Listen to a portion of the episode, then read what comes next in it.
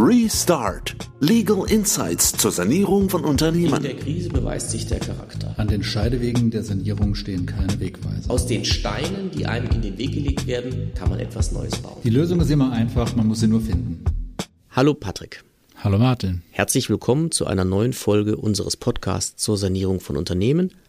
Heute wollen wir sprechen über den Kauf von Unternehmen vom Insolvenzverwalter. Völlig richtig. Beim letzten Mal haben wir uns die Thematik des Unternehmenskaufs vor der Insolvenz, also in der Krise einer Gesellschaft angeschaut. Da haben wir Vorteile identifiziert, haben aber auch Risiken aufdecken können, insbesondere im Bereich der Insolvenzanfechtung. All diese Themen kann ich mir ersparen und es mir vielleicht auch einfacher machen, wenn ich warte, bis ein Unternehmen in die Insolvenz gegangen ist und dann vom Insolvenzverwalter ein Unternehmen kaufe. Was kaufe ich denn da? Kaufe ich Assets? Kaufe ich Shares? In aller Regel ist es eine sogenannte übertragende Sanierung, das heißt ein Deal. Das heißt, ich kann mir, und das ist der große Vorteil eines solchen Kaufs vom Insolvenzverwalter, dann auch wirklich aussuchen, was ich möchte. Schauen wir uns mal an, wie läuft sowas im Normalfall ab. Also die Fälle, die wir in aller Regel sehen, bei der klassischen übertragenden Sanierung, dann verhandle ich mit dem vorläufigen Insolvenzverwalter den Unternehmenskauf schon.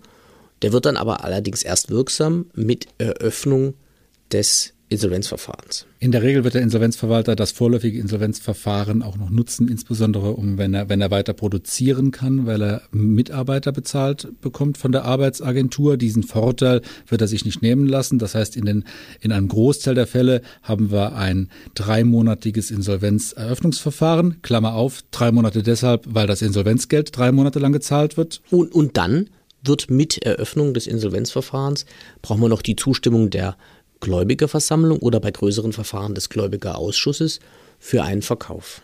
Genau. In diesem Zeitpunkt, nämlich in der Regel wirklich mit der Eröffnung des Insolvenzverfahrens, steht aber schon fest, was ich kaufen will. Das habe ich dann mit dem Insolvenzverwalter im Idealfall schon verhandelt und kann da Rosinenpickerei betreiben, kann man also genau das rausnehmen, was ich haben will. Ich habe insbesondere auch die Möglichkeit, die Altlasten, unter denen das Unternehmen vielleicht gelitten hat, eben nicht mit zu übernehmen. Einen ungünstigen Mietvertrag, ungünstige Vertragsverhältnisse mit Kunden. Man kann sich die Dinge dann wirklich zurechtschneiden. Vielleicht schauen wir uns mal verschiedene Konstellationen an. Erstmal, wer könnte denn kaufen? Wer ist ein typischer Käufer? Ein typischer Käufer ist das Management, denn äh, irgendjemand muss ja sich mit dem Unternehmen auskennen und der Insolvenzverwalter, der guckt, wer könnte denn vom Prinzip an den Assets und den Mitarbeitern und den Kundenbeziehungen Interesse haben und das fortführen. Und das Management hat vor allem einen ganz, ganz großen Hebel, den andere nicht haben. Die könnten nämlich auch sagen, naja, wenn, wenn wir es nicht kaufen, dann hören wir auf.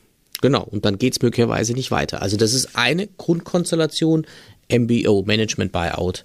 Das äh, ist also die Riesenchance fürs Management, sehr günstig an das Unternehmen zu kommen, müssen es dann halt aber auch besser machen danach und äh, nicht wieder in der Insolvenz lasten. Aber vielleicht liegt ja die Schwierigkeit des Unternehmens dann nicht im Geschäftsmodell begründet, sondern darin, dass man zum Beispiel zu hohe Pacht oder Mieten hat oder eine Finanzierung dann aus irgendeiner Akquisition, die nicht tragbar ist, sodass das Unternehmen eigentlich profitabel sein könnte, aber durch die Situation, wie es finanziert ist, einfach dann die Darlehenslasten, die Zinslasten nicht mehr tragen konnte. Ganz genau. Also großer Vorteil. Ich kann mir raussuchen, was ich kaufen will. Das gilt im Übrigen nicht nur für die klassischen Assets, sondern das gilt in begrenztem Umfang auch für die Mitarbeiter. Auch hier habe ich eine deutlich einfachere Möglichkeit, äh, mir mein Dream Team zusammenzustellen, weil der Abbau von Mitarbeitern im Insolvenzverfahren über eine betriebsbedingte Kündigung einfacher vonstatten geht, einfacher möglich ist, etwa weil Mitarbeiter nach dem neuen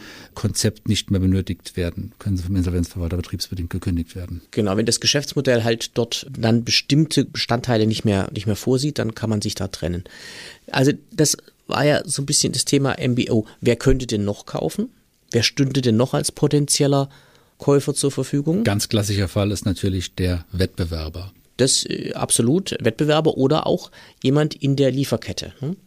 Wir hatten äh, ganz am Anfang äh, hier, als wir das, die Folge gemacht haben zum Thema Debt Equity Swap, uns das mal angeschaut, die Konstellation entlang der Lieferkette zwischen einem Elektrogerätehersteller und einem Küchenhersteller.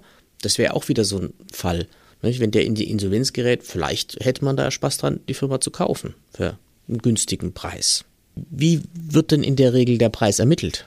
Naja, der Insolvenzverwalter muss ja erstmal davon ausgehen, wenn er keinen Unternehmensverkauf umsetzen kann, dann muss er mit Zerschlagungswerten rechnen. Wenn man diese Gutachten anschaut und sich den Zerschlagungswert eines Unternehmens anschaut, geht er regelmäßig gegen Null.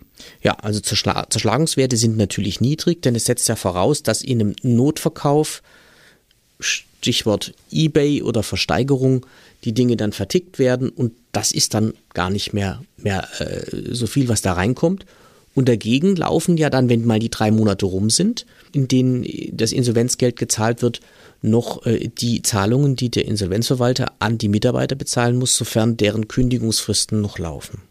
Das heißt, dieses Parallelszenario, gegen das man laufen muss, ist äh, natürlich dann relativ schlecht. Genau, das heißt, der Insolvenzverwalter hat eigentlich erstmal einen Zerschlagungswert, der für ihn Grundlage ist und darüber hinaus hat er natürlich genau diesen zeitlichen Druck.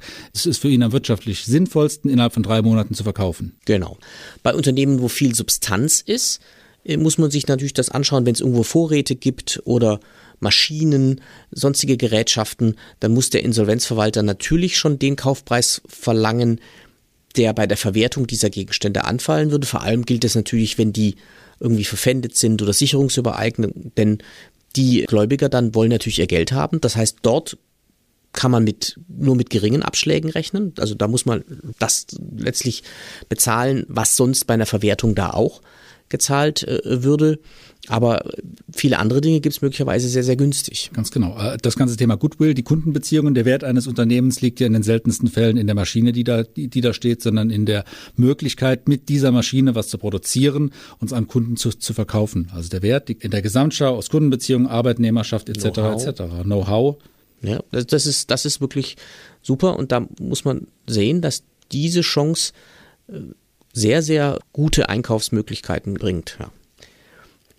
Es können auch die Gesellschafter kaufen, wird eigentlich nicht so gern gesehen von den, von den Insolvenzverwaltern, wenn der Gesellschafter kauft, weil der ja eigentlich das Unternehmen ja dann nicht zu Ende finanziert hat und äh, damit sich den Verbindlichkeiten entledigt. Aber es ist trotzdem ein Regelfall. Also es passiert trotzdem, auch wenn es einen Geschmäckler haben mag für den einen oder anderen. Es ist, es ist genauso vorgesehen. Ich meine, letztlich hat es den Grund darin, der Insolvenzverwalter muss letztlich schauen, dass er den höchsten Preis bekommt und Arbeitsverhältnisse erhält. Wenn der, der bisherige Gesellschafter den höchsten Preis bezahlt und das für die Gläubiger die günstigste Variante ist, dann muss er auch an den bisherigen Gesellschafter verkaufen. Richtig, ja. Und wenn genug bezahlt wird, sodass es eine vernünftige Quote gibt, trotzdem, dann wird man das schon machen, wenn nicht ein anderer mehr bietet. In dem Moment, wo natürlich ein anderer mehr bietet, muss es an den gehen. Denn der Insolvenzverwalter muss schauen, dass als Priorität 1 die Gläubigergesamtheit bei der Verwertung, beim Verkauf möglichst gut dasteht und äh, Priorität 2 eben, dass möglichst viele Arbeitsverhältnisse erhalten werden. Was man auch verkaufen kann günstig in Insolvenz sind Forderungen. Also ich habe äh, ein Unternehmen erworben in der Insolvenz, wo der Insolvenzverwalter die Kundenforderungen mit veräußert hat. Und dabei ist es halt so, dass wenn das Management kauft und die Kunden kennt, man natürlich eine größere Chance hat, dort tatsächlich die Forderungen dann durchzusetzen. Und der Insolvenzverwalter wiederum weiß, wenn er das Unternehmen abwickelt und damit auch die Leute in der, in der Buchhaltung kein großes Interesse mehr haben, die Dinge da zu machen, dass er nicht mehr so viel dafür bekommt, da kriegt man die Sachen möglicherweise relativ günstig. Also gerade ältere Kundenforderungen, die kann man dann kaufen zu einem Restwert von vielleicht fünf oder zehn Prozent. Und wenn man sich da ein bisschen drum kümmert und die mit Liebe behandelt, kriegt man nachher doch das eine oder andere daraus noch an Geldeingängen. Der Insolvenzverwalter hat den Vorteil, er hat kein Einziehungsrisiko. Er ist die Arbeit los, das muss man auch sehen. Er ist gegebenenfalls nicht gezwungen, über Jahre hinweg Forderungen gerichtlich geltend zu machen, die den Abschluss des Insolvenzverfahrens hindern würden. Ja, und da kann man, wie gesagt, also wirklich günstige Dinge machen. Also Insolvenzverfahren ist eine Riesenchance für Geschäftspartner, fürs Management. Ganz vielen Fällen haben wir das Management beraten bei solchen MBO. Konstellationen, übertragende Sanierung zum Erwerb des Unternehmens. Da äh, geht was. Ne? Und wenn das Geschäftsmodell stimmt, glaube ich, dann ist der Kauf aus der Insolvenz eine echte Chance für einen Neustart. Das ist ja auch das, worüber wir reden wollen. Genau, so sieht's aus. Danke, Martin. Ja, alles Bis Gute. zum nächsten Mal. Tschüss.